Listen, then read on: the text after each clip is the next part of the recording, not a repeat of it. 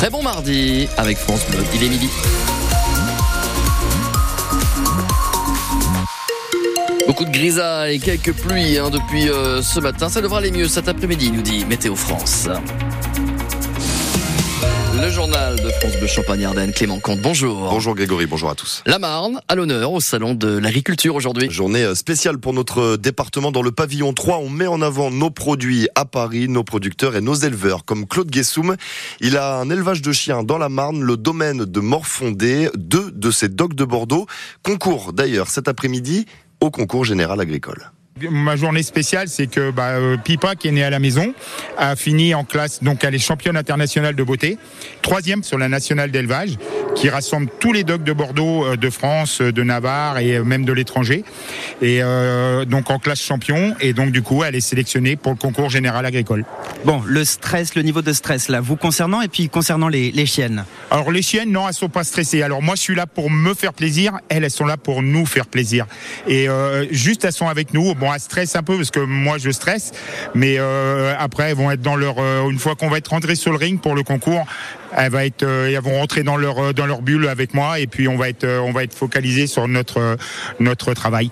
C'est beaucoup de préparation, j'imagine, pour arriver à ce jour J. C'est beaucoup de préparation, beaucoup d'années de travail, beaucoup d'années de passion, beaucoup de déplacements et, euh, et beaucoup d'amour et avec nos chiens, parce que sans, le, sans la fusionnalité entre le chien et le maître, sans la complicité, ça ne marcherait pas. Le Marnais Claude Guessou et ses chiennes au concours général tout à l'heure au Salon de l'Agriculture à Paris.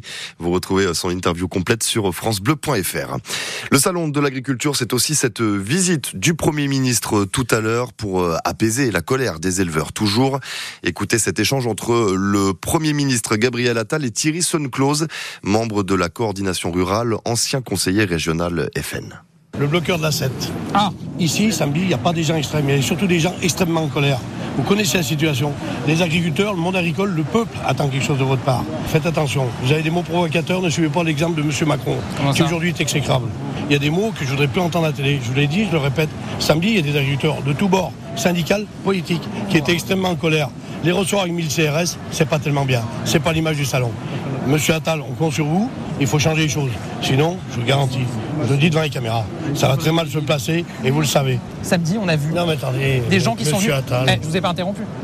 Samedi, on a vu. Samedi, on a vu des éléments, personnes qui sont venus pour créer du chaos. Deuxième chose, il y a évidemment un malaise, une détresse et même une colère chez beaucoup d'agriculteurs. Et vous l'avez dit, ça vient de loin, ça vient de 20, 30, voire 40 ans. Voilà le Premier ministre Gabriel Attal qui a accusé les responsables du Rassemblement euh, national ce matin d'être les passagers clandestins de la crise agricole. Il pointe leur incohérence absolue. En 40 ans, le RN n'a absolument rien fait, rien proposé, a-t-il ajouté. Un accident euh, mortel cette nuit euh, dans la Marne sur la départementale 3 à Lépine, c'est à l'est de Châlons en Champagne.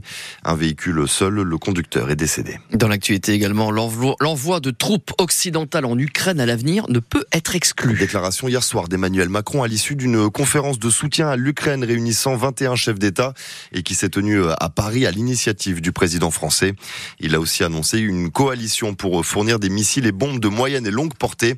L'objectif final étant que la Russie perde cette guerre. Bientôt, cinq mois après le début de la guerre, le président américain Joe Biden dit avoir l'espoir d'un cessez-le-feu à Gaza d'ici lundi prochain. Les discussions se poursuivent en vue d'un accord, accord comprenant notamment la libération d'otages détenus par le Hamas. Retour chez nous dans le nord des Ardennes. Des petits graffitis racontent l'histoire des mines d'ardoise. Ça se passe à Rimogne. L'ardoisière a fermé en 1971 après plusieurs siècles d'exploitation. Peu à peu, l'eau a envahi les galeries et c'est donc lors d'explorations en plongée en 2020 qu'ont été retrouvés des graffitis sur les parois.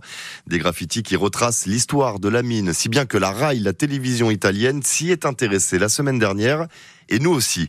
Claire Checaglini, vous êtes descendu à plusieurs dizaines de mètres de profondeur où reste conservée cette partie de l'histoire locale.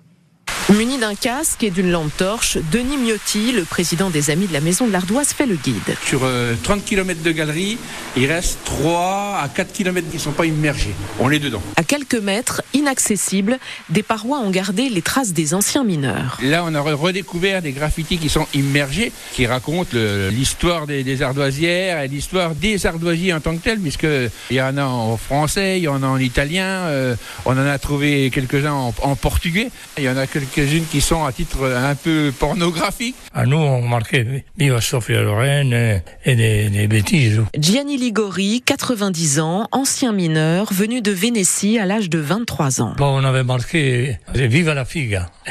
Ça veut dire Viva le sexe de la femme. Toujours en italien.